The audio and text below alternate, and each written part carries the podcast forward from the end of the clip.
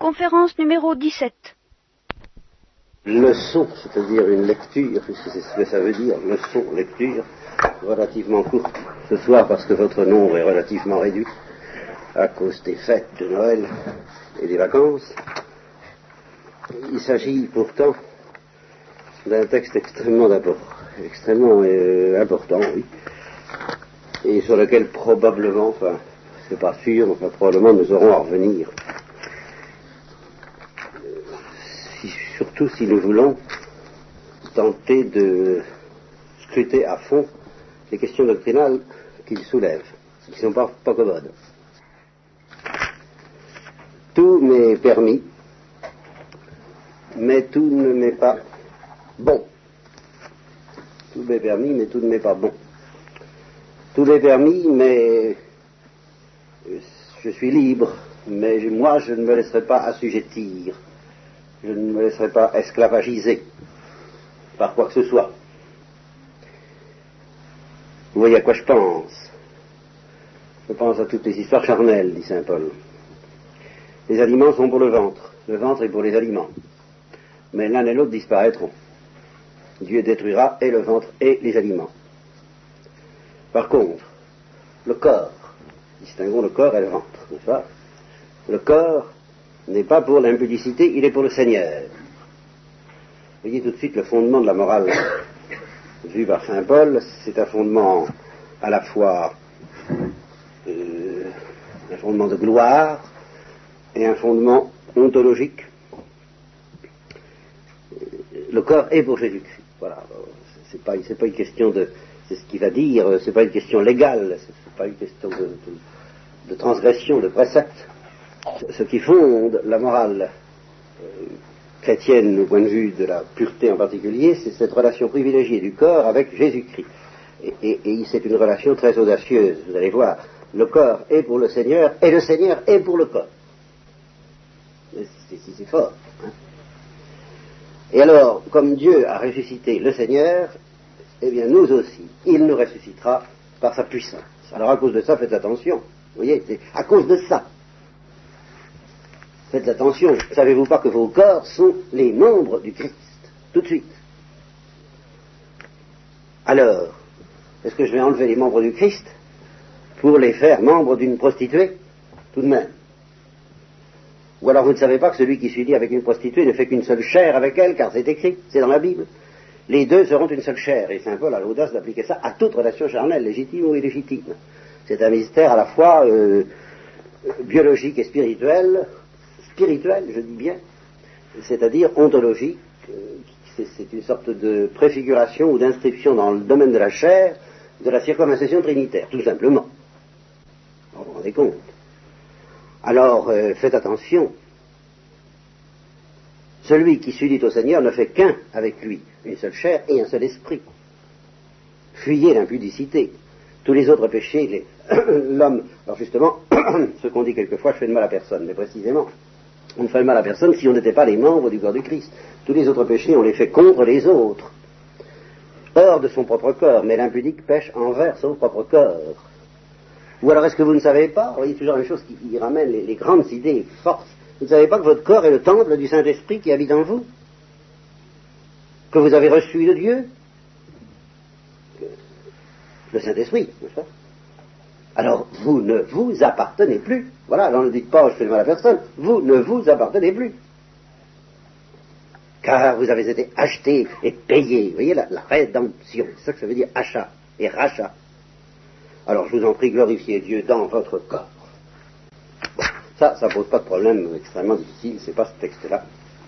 Quant à ce que vous m'avez écrit, alors c'est là que ça va devenir difficile. Je lis tout le texte, n'est-ce pas, puis nous y reviendrons il est bon pour l'homme d'éviter le contact de la femme. Pourtant, à cause des fornications, que chaque homme ait sa femme à lui et que chaque femme ait son propre mari. Voilà. Que le mari rende à sa femme ce qui est dû et la femme de même à son mari. La femme n'a pas pouvoir sur son propre corps, c'est le mari. Euh, le mari d'ailleurs n'a pas pouvoir sur son propre corps, c'est la femme. Alors ne vous refusez pas l'un à l'autre, sauf d'un commun accord, pour un temps, et pour vaquer à la prière. Et puis, unissez-vous de nouveau afin que Satan ne vous tente pas par l'incontinence. D'ailleurs, je vous dis ça, euh, cette histoire du mariage, c'est une concession que je vous fais. Ce n'est pas un précepte. Moi, vous savez, hein, moi, je voudrais que tout le monde soit comme moi. Hein. Mais enfin, chacun reçoit de Dieu un don particulier, l'un ainsi, l'autre ainsi.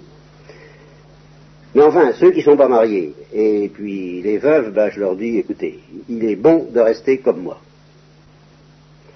Maintenant, s'ils ne peuvent pas se contenir, alors qu'ils se marient, parce qu'il vaut mieux se marier que brûler. Voilà. Mais à ceux qui sont déjà mariés, alors vous allez voir comme tout ça est subtil, c'est très difficile, hein. on n'est pas au bout de nos peines sur, sur cette question-là. À ceux qui sont déjà mariés, je prescris, pas moi, mais le Seigneur, que la femme ne se sépare pas de son mari. Si toutefois elle en est séparée, eh bien qu'elle demeure sans mari ou bien qu'elle se réconcilie avec son mari, et que le mari ne répudie pas sa femme. Quant aux autres, je leur dis, euh, moi, pas le Seigneur, cette fois. vous voyez les nuances, hein, ça c'est plus le Seigneur qui va, c'est moi.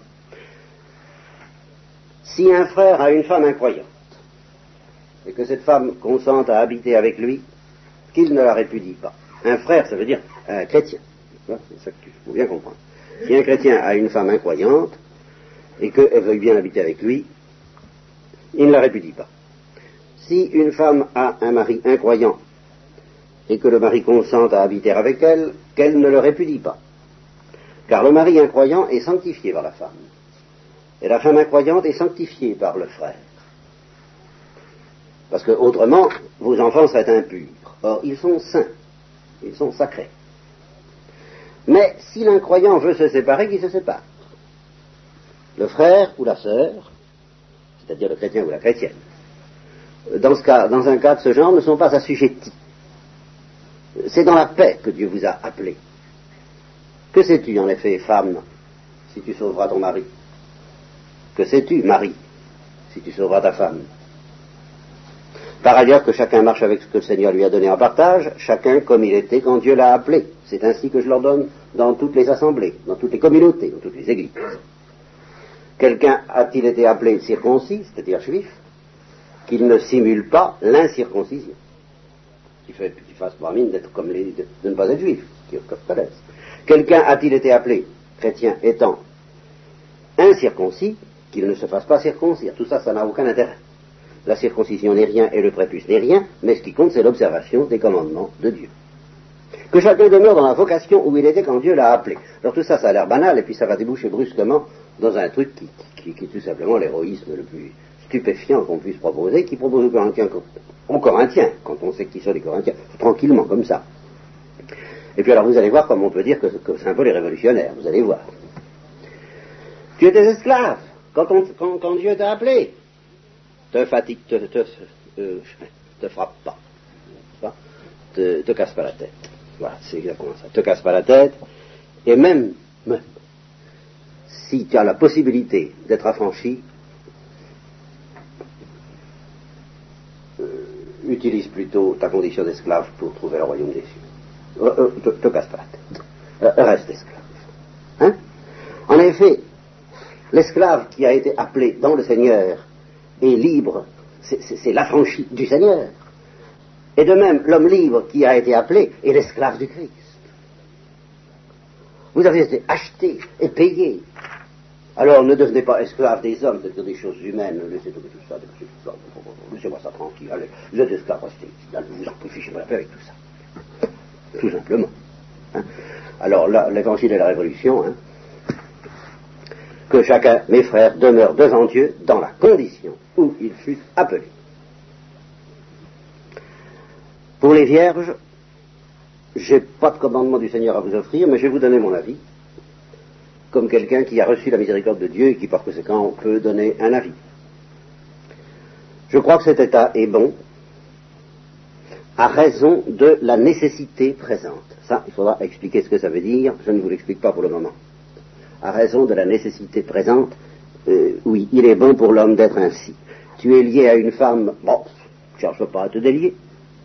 Tu n'es pas lié à une femme, ne cherche pas. Si tu te maries, tu pêches pas. Si la Vierge se marie, elle ne pêche pas. Mais, mais, mais, mais, ceux-là connaîtront la tribulation de la chair. Et moi, je voudrais vous l'épargner. Voici, mes frères, voilà ce que je veux dire. Euh, le temps se raccourcit. attention. Alors, il reste que même ceux qui ont une femme, qu'ils soient comme n'en ayant pas. Ceux qui pleurent, comme ne pleurant pas. Ceux qui se réjouissent, comme ne se réjouissant pas. Ceux qui achètent, comme s'ils ne possédaient pas. Ceux qui usent de ce monde, comme n'en usant pas, car elle passe. Elle passe. La figure de ce monde. Oui, je voudrais que vous soyez sans souci. Vous voyez, quand Saint Paul dit soyez sans souci, vous voyez ce que ça veut dire. Hein, le délestage que ça implique. L'homme qui n'est pas marié a un souci. Les choses de Dieu, du Seigneur. Comment plaire au Seigneur? L'homme marié, ben, il a deux soucis. Ben, je glose un peu, mais je prends le texte tel qu'il est, sous-entendu, il a quand même le souci de Dieu et du Seigneur, mais il a aussi le souci des choses de ce monde. Comment plaire à ma femme? Alors, il est partagé. Oui, ça c'est le texte. Et de même, la femme qui n'est pas mariée et la Vierge ont un souci, les choses du Seigneur, pour être sainte de corps et d'esprit. Mais la femme mariée a souci des choses de ce monde. Comment plaire à mon mari Je le dis dans votre intérêt, je ne cherche pas à vous emprisonner dans un filet, mais au contraire, je le dis en vue de la, noblesse, de la grandeur de, de cet état et de ce qui est propre à vous attacher au Seigneur sans déchirement. Si toutefois quelqu'un estime qu'il n'agit pas convenablement envers sa fille, vu qu'elle passerait la fleur de l'âge, et qu'il est de son devoir d'agir ainsi, ben qu'il fasse ce qu'il veut, il ne pêche pas, qu'on se marie, on se marie. Voilà. Mais celui qui persiste dans sa conviction intérieure, qui, sans y être contraint, être en maître de faire ce qu'il veut, a pris en son cœur cette décision de conserver vierge sa fille. Vous vous rendez compte? Il fera bien. De sorte que celui qui marie sa fille fait bien, et celui qui ne la marie pas, ben, il fait mieux. La femme est liée pour tout le temps que vit son mari, mais si son mari vient à mourir, elle est libre d'épouser qui elle veut pourvu que ce soit dans le Seigneur. Pourtant, elle sera plus heureuse si elle reste comme elle est, comme je le vois de vous, de vous euh, n'est-ce pas? De vous l'expliquer. Car moi aussi, qu'est-ce que vous voulez, je pense avoir un peu l'esprit de Dieu. Voilà. Vous voyez ce, texte, cette série de textes, j'ai voulu vous le lire tout entier, parce qu'il parle deux fois, à deux, reprises, de la question de la virginité, et euh, il faut avoir lu la, deuxième partie pour comprendre la première. Alors, nous allons revenir au début du texte, c'est le chapitre 5, au fond, je viens de vous lire, je crois, le chapitre 5, non pas le chapitre 5, 6, ah bon, excusez-moi, chapitre 6, oui. Peut-être le chapitre 6 tout entier.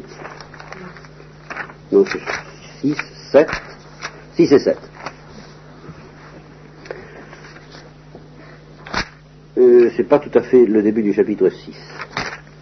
Tout c'est verset 12, chapitre 10, verset 12. Bon, tout m'est permis, mais tout ne m'est pas bon. Alors, euh, euh, ça c'est une notion biologique de la morale et de, des lectures, quand on nous interdit les lectures, quand on nous conseille certaines lectures, certaines fréquentations et tout ce qu'on voudra c'est comme les médicaments, je, c'est pas, du légalisme, je pêche pas de manière grave en prenant de la strychnine, mais enfin je ne resterai pas en vie bien longtemps si je prends une dose qui dépasse euh, les langues convenues. Enfin, il y, a une réalité, on n'en fait pas ce qu'on veut. Hein. Par conséquent, il y a une réalité, justement, le corps est une réalité, et l'usage que vous en faites est une réalité, et le lien avec le corps glorieux du Christ est une réalité, et alors tout ça, eh ben, ça fait du bien ou ça fait du mal, et un bien et un mal qui sont la loi de l'être, et en particulier c'est pas à cet endroit-là qui parle de la, liberté. Alors il y a ce mystère qui, philosophiquement parlant, est passionnant, sur lequel j'aurais beaucoup à dire, euh, cette unité. Ils ne feront qu'une seule chair. Je crois que dans une philosophie chrétienne convenable, vous ne pouvez comprendre cette unité qu'à la lumière de la révélation trinitaire. Vous savez que les trois personnes de la Trinité, le Père, le Fils et le Saint-Esprit, sont consubstantiels. C'est un mot qu'on a un peu rayé du credo, il est dans, il est dans le latin, il n'est pas dans le français, c'est dommage. Ils sont consubstantiels. Ça veut dire que euh, ne sont qu'un seul être. Et alors, euh, les anges imitent Dieu à certains points de vue, beaucoup plus parfaitement que l'homme, mais Dieu a donné à l'homme d'imiter la Trinité sous un aspect où les anges eux-mêmes ne l'imitent pas, c'est-à-dire que l'homme et la femme et les enfants ont ce privilège naturel d'être un peu consubstantiels, eux aussi. Vous voyez C'est ça que ça veut dire. Ils sont de la même chair. C'est l'os de mes os et la chair de ma chair. Ils sont un peu d'une même substance. De sorte que l'amour qui, règne entre les différents membres de la famille humaine n'est pas purement et simplement un amour euh, envers notre semblable. On insiste beaucoup trop là-dessus aujourd'hui. Le semblable ou le concitoyen. Nous devons aimer notre frère parce qu'il nous ressemble, parce qu'il habite, parce qu'il cohabite avec nous, parce que nous sommes sur le même bateau, sur le même radeau, sur la même, euh, euh, sommes dans la même galère, et, nous nous ressemblons, alors nous devons nous aimer les uns les autres. C'est bien, mais il y a beaucoup plus que cela entre les membres d'une famille. Voyez, nous sommes consubstantiels, de sorte que quand nous nous aimerons, il y aura dans notre amour une tonalité, une, intimité, une profondeur qu'il n'y aurait pas, qu'il n'y a même pas entre deux anges. Si. C'est pas pareil. L'amour des anges est beaucoup plus spirituel, mais il n'a pas cette intimité, il n'est pas viscéral. Comme l'amour des membres d'une même famille. L'amour conjugal d'abord, et puis l'amour des pères, parents pour les enfants, et des enfants pour les parents, et des enfants entre eux. Alors c'est ça qui fait que toutes ces choses-là sont névralgiques. Étant donné que tout ce qui concerne la sexualité, au fond, concerne la consubstantialité entre nous tous, et puis la consubstantialité entre notre corps. Alors ça, c'est une consubstantialité de grâce. La consubstantialité dont je viens de vous parler, la chair est naturelle, et sur cette consubstantialité naturelle se greffe une consubstantialité de grâce, mais charnelle, avec le corps ressuscité du Christ. Alors c'est pour ça qu'il y a un petit aspect de sacrilège dans toutes les choses qui, désarticulent cette, splendeur euh, de gloire, cette splendeur charnelle de gloire. Ou splendeur de gloire charnelle, si vous voulez. Alors, et ça se, termine justement par cette affirmation votre corps est le temple du Saint-Esprit. Il ne faut jamais oublier ça, c'est pas seulement l'âme. Moi, je maintiens la distinction de l'âme et du corps, je la maintiens parce qu'elle est dans l'Évangile. Euh, je, ne craignais pas ceux qui tuent le corps et qui après ça ne peuvent rien faire de plus, craignez celui qui a le pouvoir de jeter le corps et l'âme dans la géhenne, ou encore le texte que nous disions la dernière fois, euh, que, son corps soit livré à Satan, de façon à ce que son âme soit sauvée, ou son esprit, mais ça, m'est égal. Je maintiens la distinction. Mais si je maintiens la distinction, ce n'est pas pour mépriser le corps, ou pour ignorer la profonde union de l'âme et du corps et la profonde gloire qui est offerte à, notre corps et qui consiste non seulement à être unis au corps du Christ, mais justement par cette union au corps du Christ, d'être le temple du Saint-Esprit. Vous voyez, c'est pas simplement l'âme qui est le temple du Saint-Esprit, c'est le corps lui-même. Et c'est ce que nous aide à comprendre justement l'Eucharistie. Alors à partir de là, évidemment, on ne s'appartient plus. Ça, euh, et l'argument euh, je fais de mal à personne ne, signifie rien. Nous, faisons mal à la chair de Jésus-Christ. Euh, si nous nous suicidons, déjà, si nous nous droguons, et si nous nous intoxiquons de toutes les manières, y compris celle de l'impureté. Bon, alors maintenant j'en arrive au problème du mariage.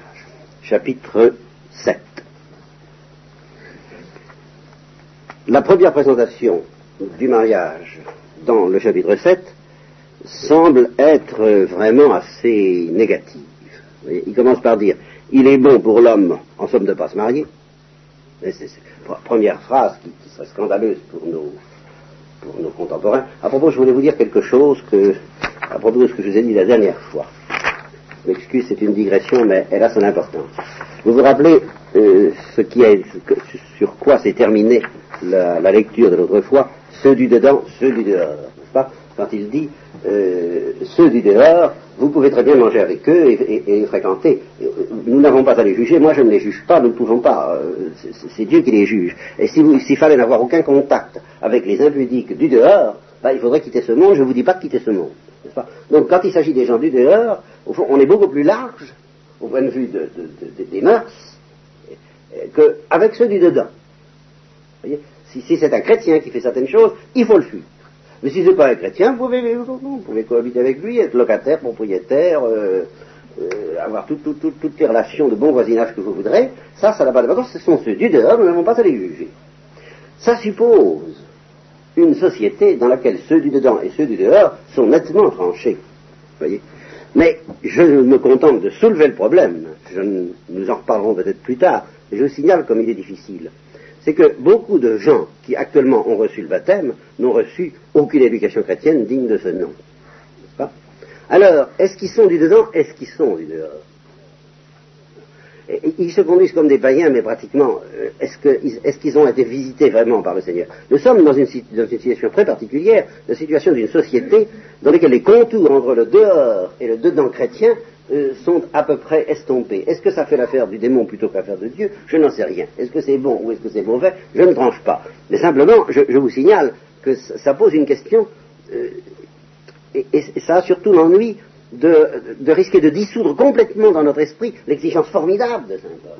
Parce que l'exigence formidable de Saint Paul revient à dire quand quelqu'un a été illuminé qui est dit dans les livres hébreux, quand il a été éclairé par le Saint-Esprit, quand il a goûté à Jésus-Christ, s'il fait certaines choses, ou s'il vient à professer certaines opinions, vous ne devez même pas vous baigner avec lui, comme Saint Jean refusait de se baigner avec un hérétique, je ne plus quel était hérétique, n'est-ce pas? Eh bien, Saint Jean refusait d'aller au bain avec lui. Pas question. Aucun rapport avec ces êtres-là. Vous voyez, ceux, qui ont reçu un dépôt de ce genre, s'ils ne le gardent pas intact, alors vous, devez les fuir bien plus que vous ne fuirez les païens. Mettons, pour préciser, ceux du dedans, j'appelle ceux du dedans, ça ne résout pas le problème, mais enfin ça permet de s'entendre au moins sur ce point, au moins sur ce point. J'appelle ceux du dedans, non pas tous les baptisés, parce qu'il y en a qui, qui ne comprennent rien et qui ne peuvent rien y comprendre, parce qu'ils n'ont pas reçu l'éducation chrétienne convenable, n'est-ce pas? Mais au moins ceux qui ont été suffisamment éclairés pour savoir qui est Jésus-Christ. Ceux qui ont été illuminés par l'Esprit Saint, comme dit l'Épître aux Hébreux, quand nous verrons l'Épître aux Hébreux, nous verrons le texte terrible où il est dit, il est impossible à ceux qui, une fois, ont été illuminés par le Saint-Esprit et qui sont revenus en arrière, de se convertir une deuxième fois. Voilà ce que dit le texte de l'Épître aux Hébreux. Ça va jusque-là. Alors, euh, c'est un texte difficile et que nous aurons à, méditer, je ne dis pas à atténuer, mais à bien comprendre, parce que c'est même un texte redoutable. Mais alors, euh, contentons-nous de ceux qui ont été illuminés par l'Esprit Saint? Eh bien, ceux-là, on a le droit et le devoir, et en particulier les prêtres, tout de même, d'être exigeants envers eux. Que voulez-vous? Et ça ne s'appellera pas les juger que d'avoir ces exigences. Bon, fin de ma petite digression au sujet de ceux du dehors et de ceux du dedans, et de la difficulté qu'il y a aujourd'hui à bien discerner ceux du dedans et ceux du dehors. Alors j'en reviens à mon texte là. Je ne sais plus euh, ce qui m'a amené à vous parler de ça, peu importe. donc, première chose que semble dire Saint Paul, euh, oui c'est ça, c'est à propos de la mentalité moderne. Ben oui, ça, c'est un texte qui n'a rien de moderne à première vue. Il est bon pour l'homme de ne pas se marier. Voilà. Ça, commence comme ça, ça commence bien. c'est un sacrement, euh, le mariage chrétien, les splendeurs chrétien. Bon, il est bon pour l'homme d'éviter ça, dans l'absolu. Et alors, il ajoute même, il, il, aggrave son cas, si je peux dire, parce que l'objecteur me dira quand même, enfin, tout de même, et ajoute, euh, d'accord, à cause des fornications c'est-à-dire pour, éviter un plus grand mal. Hein. Bon, eh bien alors au moins limiter les dégâts. Vous voyez, c'est ça que ça veut dire, limiter les dégâts. Puisque vous êtes des êtres qui ne pouvez pas vous passer de ça, bon, eh bien limiter les dégâts. Que chacun ait sa chacune. Hein. Ah oui, et puis qu'il n'en sorte pas de préférence. Voilà. Et puisqu'on se place dans cette optique, il continue dans cette optique, dans cette optique où, bon, vous ne pouvez pas vous en passer, ben d'accord. Alors je m'en vais vous donner, euh, euh, puisque vous êtes de pauvres êtres, en effet c'était les Corinthiens, évidemment, nous sommes beaucoup mieux, enfin, euh, puisque vous êtes de, pauvres êtres, je vais vous dire comment faut faire, pour éviter au maximum que Satan vous fasse tomber dans, des mots plus graves. Ben, vous allez faire un peu la part du feu. Faut à ça. Je, vois le texte, hein, je prends vraiment le texte. Alors, que le mari rende à sa femme ce qui est dû, et la femme de même à son mari, car vous n'avez plus le droit euh, de disposer de votre corps à partir de ce moment-là euh, c'est le cas de dire pour un oui ou pour un non, à votre guise. Vous avez accepté que l'autre ait un réel pouvoir sur votre corps, précisément pour l'aider à éviter la fornication. Voilà. Donc ne vous refusez pas l'un à l'autre, sauf d'un commun accord. Alors il précise, c'est admirable de prudence, d'un commun accord, pendant quelque temps, vous voyez, on dirait qu'il avait prévu la méthode de Gino, mais pourtant, euh, ce n'est pas dans cette perspective-là qu'il le dit. Vous voyez, c'est ça qui est ça qui est bon, c'est qu'à l'avance, et sans s'occuper du problème de la contraception, il suggère que ça peut être peut-être méritoire et sage et fructueux, même à l'intérieur de cette perspective qui semble assez euh, euh, indulgente, enfin disons plutôt une indulgence qu'un encouragement, même à l'intérieur de cette perspective, eh bien, il suggère qu'il peut être bon, d'un commun accord pendant quelque temps, de s'abstenir pour vaquer à la prière. Remarque, pour vaquer à la prière, pour prier mieux. Et ça évoque l'histoire de Sarah et de Tobie, pas que vous connaissez peut-être, la pauvre Sarah qui avait eu sept maris, ou six, je ne sais plus, Tobie étant le septième, ou sept, Tobie étant le huitième, je ne sais plus le nombre exact, je m'en excuse, et à chaque fois, tous les maris mouraient pendant la nuit de noces. Manque, de chance. Il y avait, c'était un certain démon, Asmodée, le démon de l'impureté, qui le tuait. Et alors, euh, Tobie, euh, instruit par son ange, euh, a eu l'idée de lui dire, ben, pendant trois nuits, on va prier. Hein. Puis après seulement, on concevra le mariage. Et il, en, sortit vivant, n'est-ce pas? Eh bien, a trouvé le truc. Donc, pour un temps, afin de vaquer à la prière, abstenez-vous, oui, et puis, et puis unissez-vous de nouveau. Parce que si celui qui veut faire l'ange fait la bête, voilà, c'est ça. Attention aux cathares de tout poil. Hein. Tous les gens qui veulent la, perfection absolue, méfiez-vous. Afin que Satan ne vous tente pas en vous faisant tomber plus bas que vous ne soyez tombé en acceptant euh, vos limites, euh, votre médiocrité. Hein. Votre médiocrité, parce que tout ça, tout ça, il le dit, c'est une concession de ma part, ce n'est pas un précepte, je vous y oblige pas si vous pouviez faire mieux. Ah ben je serais content. Je voudrais bien que tout le monde fasse comme moi, dit Saint Paul lui a reçu la grâce nécessaire pour s'en passer complètement. Très bien. Mais enfin, bon, euh, chacun, à chacun sa chacune, disait-il tout à l'heure, et à chacun sa grâce aussi, euh, en ce sens-là, à chacune, chaque, grâce pour chacun. Bon. Mais cette affirmation, il y revient. Euh, je, dis à ceux qui ne sont pas mariés et aux veuves, il est bon. En soi, c'est bon. Alors, voyez la nuance. Ça n'est peut-être pas possible. Si c'est pas possible, bon, là, soyons sages, faisons ce qu'il faut. Hein, très bien. Mais c'est bon. Et, ça ne suppose pas, de ce point de vue-là, une vocation particulière. Ce qui suppose une vocation particulière, c'est qu'on puisse le faire. Mais ce qui suppose, mais, mais non pas que ce soit bon. C'est bon pour tous, mais ce n'est pas possible pour tous. Voilà. Alors, puisque ce n'est pas possible pour tous, soit. Mais ce serait mieux. Ce serait meilleur. Mais enfin, euh, s'ils ne peuvent pas se contenir, alors c'est très net, s'ils ne peuvent pas se contenir, avec qui se marient. Car il vaut mieux se marier que brûler. Et saint Thomas distingue bien entre euh, le fait d'être tourmenté par la concupiscence, mais de lui résister, et puis le fait d'être vaincu par la concupiscence, et c'est ça seulement qui s'appelle brûler. Voilà.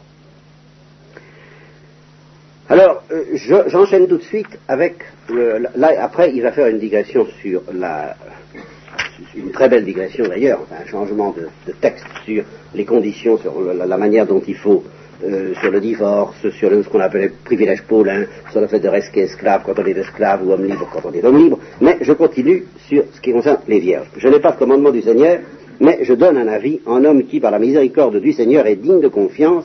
Je pense que cet état est bon. Et alors, attention, à raison de la nécessité présente. Alors là, je vous avoue que ce texte m'a fait réfléchir. À propos en particulier d'une question tellement débattue aujourd'hui, qui est la question du célibat sacerdotal. Je vais vous dire ce que, ce que je pensais, et puis je vais vous dire pourquoi j'ai légèrement modifié ma position et j'ai reconnu que décidément l'Église latine était plus sage encore que je ne le pensais moi-même, en, en, imposant pratiquement le célibat aux prêtres à partir du VIe siècle environ. Je crois que cette discipline a été euh, adoptée. Eh bien, je reconnais avoir critiqué moi-même cette discipline un temps. Je vais vous offrir ce soir une rétractation à partir de ce texte précis de Saint Paul. Je l'ai critiqué parce que je, disais la chose suivante. Je disais, il faut bien distinguer le sacerdoce et la vie religieuse. Ce sont deux choses différentes. La vie religieuse, c'est un appel du Saint-Esprit. Ça, répond, la vie religieuse répond à un appel du Saint-Esprit. Un appel intime, personnel et subjectif, qui suppose euh, vraiment une motion intérieure, libre, spontanée, par laquelle nous sommes invités, si tu veux être parfait, à suivre les conseils évangéliques, et en particulier celui de virginité ou au moins de chasteté. Bien. Ah ben je disais ça, ça suppose l'appel du Saint-Esprit. Par conséquent, on ne peut pas imposer une chose pareille à qui que ce soit, puisque ça suppose un appel du Saint-Esprit. Si quelqu'un est appelé par le Saint-Esprit dans ce sens-là, et qu'il écoute le Saint-Esprit, c'est très bien, mais sinon on ne peut pas du dehors lui imposer cela. D'autre part, le sacerdoce, alors ça c'est reconnu dans une théologie très objective que je n'ai pas inventée, qu'on m'a apprise, c'est que le sacerdoce ne dépend pas d'abord d'un appel du Saint-Esprit, mais d'un appel de l'Église. C'est l'Église qui, observant un certain nombre d'entre vous, un jour peut-être, plus tard, euh, mariés ou pas, surtout si les disciplines de l'Église évoluent comme certains le souhaitent, ce que je ne sais pas, je ne tranche pas, pas savoir cette affaire-là. Enfin, c'est l'Église qui, de toute façon, un jour vous dira, euh, mon petit gars, ou monsieur, n'est-ce pas, euh, vous m'avez l'air quelqu'un de très bien. Franchement, vous êtes pas mal. Hein, et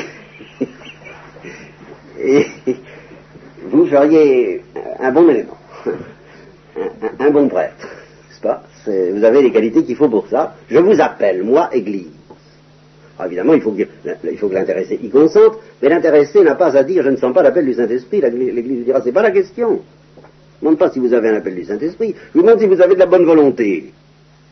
Pour me rendre le service que moi je vous demande, moi, Église. C'est moi qui vous appelle au sacerdoce. Personne ne s'arroge cette dignité de lui-même, c'est l'Église qui appelle. Je vous appelle moi, Église, je moi, l'évêque du lieu, je vous demande si vous acceptez de remplir la fonction sacerdotale. Mais je ne me sens pas appelé par Saint-Esprit. Mais non, vous ne sentez pas appelé par Saint-Esprit, mais vous vous sentez bien appelé par moi quand même. Et je représente l'Église. Alors vous avez bonne volonté, vous n'avez pas bonne volonté, c'est tout. Ah bien monsieur, n'est-ce pas? Ou bon Seigneur. Euh, j'accepte. Ça, c'est l'appel au sacerdoce. Par conséquent, si on s'en tient à ce schéma, il peut paraître exorbitant, et il m'a paru à un moment donné exorbitant, qu'après avoir dit ça, et, étant bien entendu que l'intéressé déclare bien que moi je me sens pas appelé par le Saint-Esprit, c'est vous qui m'appelez, l'Église lui dit, ceci dit, je vous impose le célibat. Ça, peut paraître quand même un peu fort. De sorte que je tournais la difficulté de la manière suivante, et je l'ai dit, je l'ai dit au, au, grand séminaire de Nancy d'ailleurs une fois, j'ai dit ceci, euh, il y a eu dans l'Église latine une telle richesse de vocation religieuse que l'Église latine a cru pouvoir, jusqu'à maintenant, s'offrir le luxe de n'appeler au sacerdoce que des gens dont elle savait par ailleurs que le Saint-Esprit les appelait à la perfection des, conseils évangéliques. Vous comprenez? Par conséquent, le candidat au grand séminaire, on lui demandait d'examiner sa vocation pas sa vocation sacerdotale, c'est l'Église qui en juge, mais sa vocation, en somme, religieuse. Êtes-vous, par le Saint-Esprit, appelé à consacrer votre chasteté ou votre virginité au Seigneur? Ça, c'est le point que vous seul pouvez, avec le Saint-Esprit, euh, résoudre. Là, moi, Église, je n'ai rien à dire. Euh, si oui, je vous appelle le sacerdoce. Sinon, je ne vous appelle pas. Vous voyez, et je me rappelle avoir dit, alors, justement, au le séminariste aurait dit si vous, vous pouvez peut-être espérer que la discipline de l'Église change sur ce point, que son attitude change un jour, mais enfin tant qu'elle n'a pas changé, ben, il n'y a pas à, dire euh, euh, il n'y a pas de raison pour qu'on se marie pas. En, principe, elle ne prend que des religieux. C'est pas compliqué. Que des gens qui ont la vocation religieuse. Alors, euh, ça soulevait quand même une difficulté, ma petite affaire. Et une difficulté que le père Chauvin en particulier souligné avec beaucoup de force, non pas ma théorie, mais la pratique de l'Église. Il reprochait justement à la pratique de l'Église de ne pas être plus clair sur ce point, de ne pas prévenir les gens davantage. Parce que il ne semblait pas, dit d'une manière aussi nette que je le dis, je n'appelle au sacerdoce que des gens qui ont la vocation religieuse. C'était pas, c'était sous-entendu, impliqué dans la spiritualité sacerdotale telle qu'on essayait de, de, l'enseigner aux, futurs prêtres. Mais enfin, c'était pas dit d'une manière aussi, forte que ça, et euh, on pouvait en faire une objection contre l'Église latine de dire, bah, pourquoi? Pourquoi ne le dit-elle pas, alors, si elle veut des religieux? Et pourquoi s'entête-t-elle à dire, car on l'a dit pendant un temps, que justement, le prêtre n'est pas un religieux faudrait savoir. Et pourquoi ne pas en revenir, alors suggère le Père Chauvat, à la tradition orientale, euh, euh, orthodoxe ou même catholique, n'est-ce pas, qui distingue un clergé blanc et un clergé noir, un clergé marié, puis un clergé religieux, n'est-ce pas Pourquoi pas Eh bien, ce qui me fait changer légèrement d'avis et penser que l'Église latine avait quand même raison, eh bien, c'est ce texte de Saint Paul.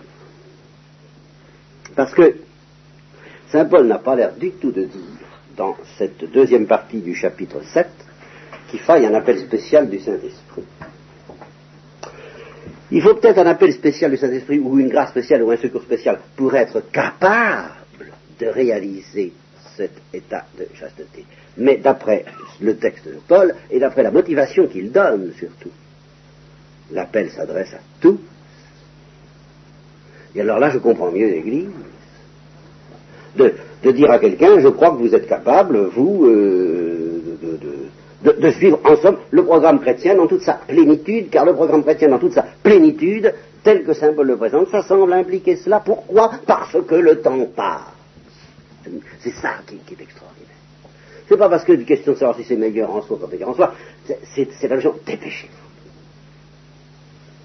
Par conséquent, ceux qui peuvent aller plus vite, puisque un jour ou l'autre, il faudra que toute notre chair soit brûlée par la gloire du Saint-Esprit, et que par conséquent, mariés ou pas, nous arrivions à la chasteté transcendantale du ciel, c'est-à-dire ce que j'appelle la chasteté des cendres, le, mercredi des cendres, c'est un peu ça, la, chasteté de ceux qui ont été brûlés par le Saint-Esprit, cautérisés par le Saint-Esprit dans le plus intime de leur nerfs, puisque, de toute façon, il faudra bien y arriver un jour, et qu'elle passe la figure de ce monde, alors Saint Paul leur dit, écoutez, euh, vous péchez pas, vous péchez pas si vous vous mariez. Et non seulement vous péchez pas, mais le mariage est, un, est, une splendeur, puisque c'est un signe inscrit dans la chair de la splendeur trinitaire et de la splendeur de l'union mystique de l'âme avec le Christ et avec le Verbe. C'est la splendeur de, la, c'est le signe euh, euh, focal, je veux dire limité au foyer, cellulaire de euh, l'union du Christ et de l'Église.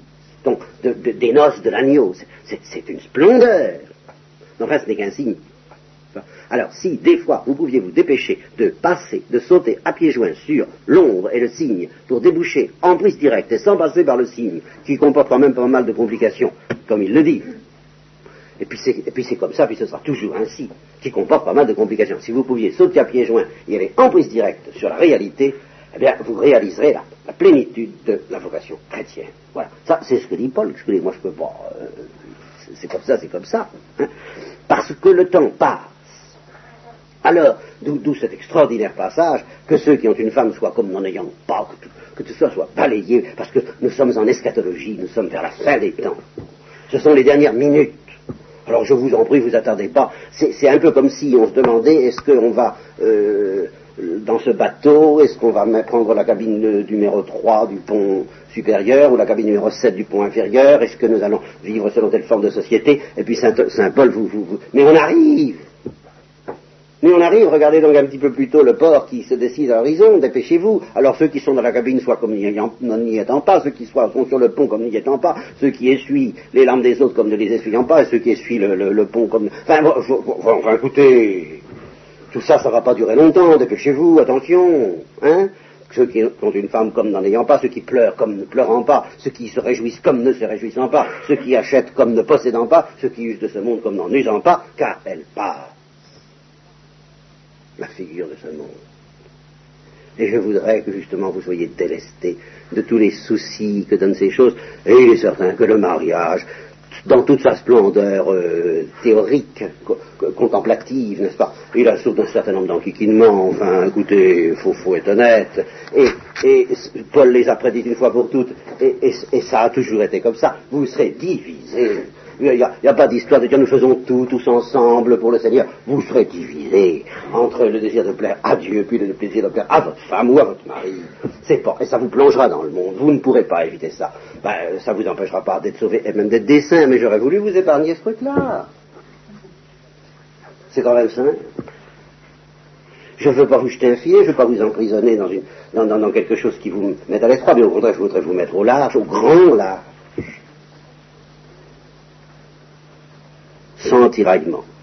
Et alors, ça va jusqu'à ce truc alors, assez énorme qui se situe à l'intérieur d'une civilisation où on mariait sa fille. Alors là, évidemment, ça, c'est pas de la faute à Saint Paul et c'est pas ça qu'il canonise du tout. Ça n'est pas l'usage de marier sa fille et de décider à la place de la jeune intéressée, n'est-ce pas, euh, si elle va se marier ou si elle va pas se marier. Ça, c'est, il, se met dans une position de ce genre, de sorte qu'il pourrait le dire à la fille aujourd'hui, puisque la fille aujourd'hui décide d'elle-même, mais ce qu'il dit pour le père, et c'est là où je dis ça prouve qu'il n'y a pas besoin d'une vocation spéciale.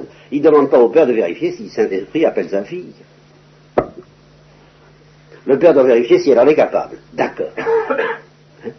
Mais ceci dit, eh bien, cet usage monstrueux de l'Église d'élever les enfants dans les, monastères, ben, il est prévu par Paul.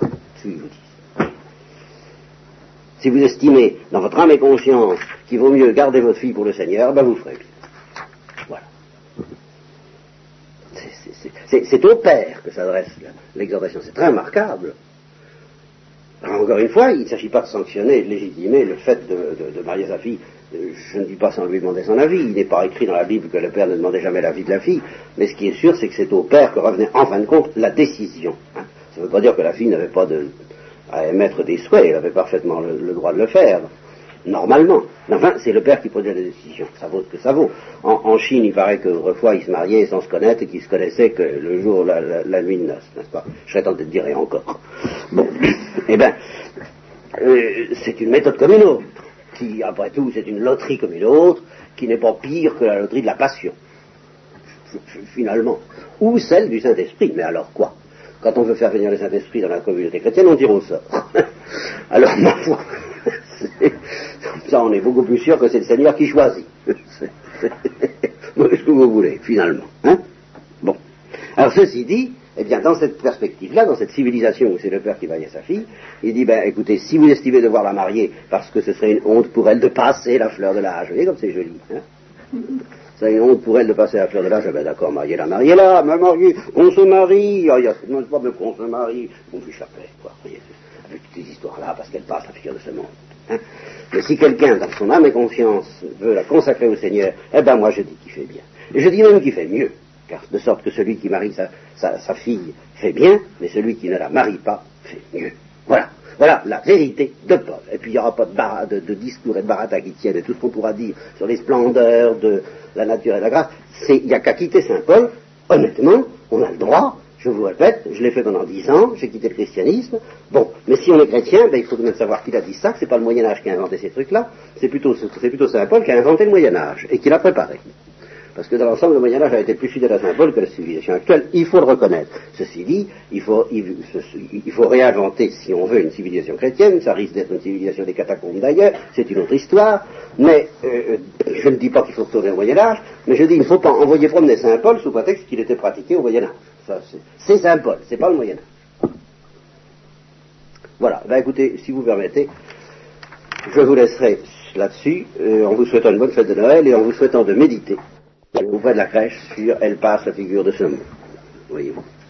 Et sur que euh, sur ceux qui ont des soucis comme ne n'ayant pas, ceux qui ont des joies comme ne n'ayant pas, ceux qui sont mariés comme ne l'étant pas, et ceux qui pleurent comme ne pleurant pas. C'est tout de même magnifique. Tout de suite, d'un coup, ils s'envolent bien au-delà de toutes les petites discussions mesquines qu'on pourrait faire. mais enfin, tout de même, écoutez, fichez-moi Tous ceux qui font quoi que ce soit, soit comme ne le faisant pas. Regardez donc, le bateau arrive, tout de même et il débarque dans la vie éternelle. Alors que Noël, ce soit un petit peu pour nous cette irruption de la vie éternelle.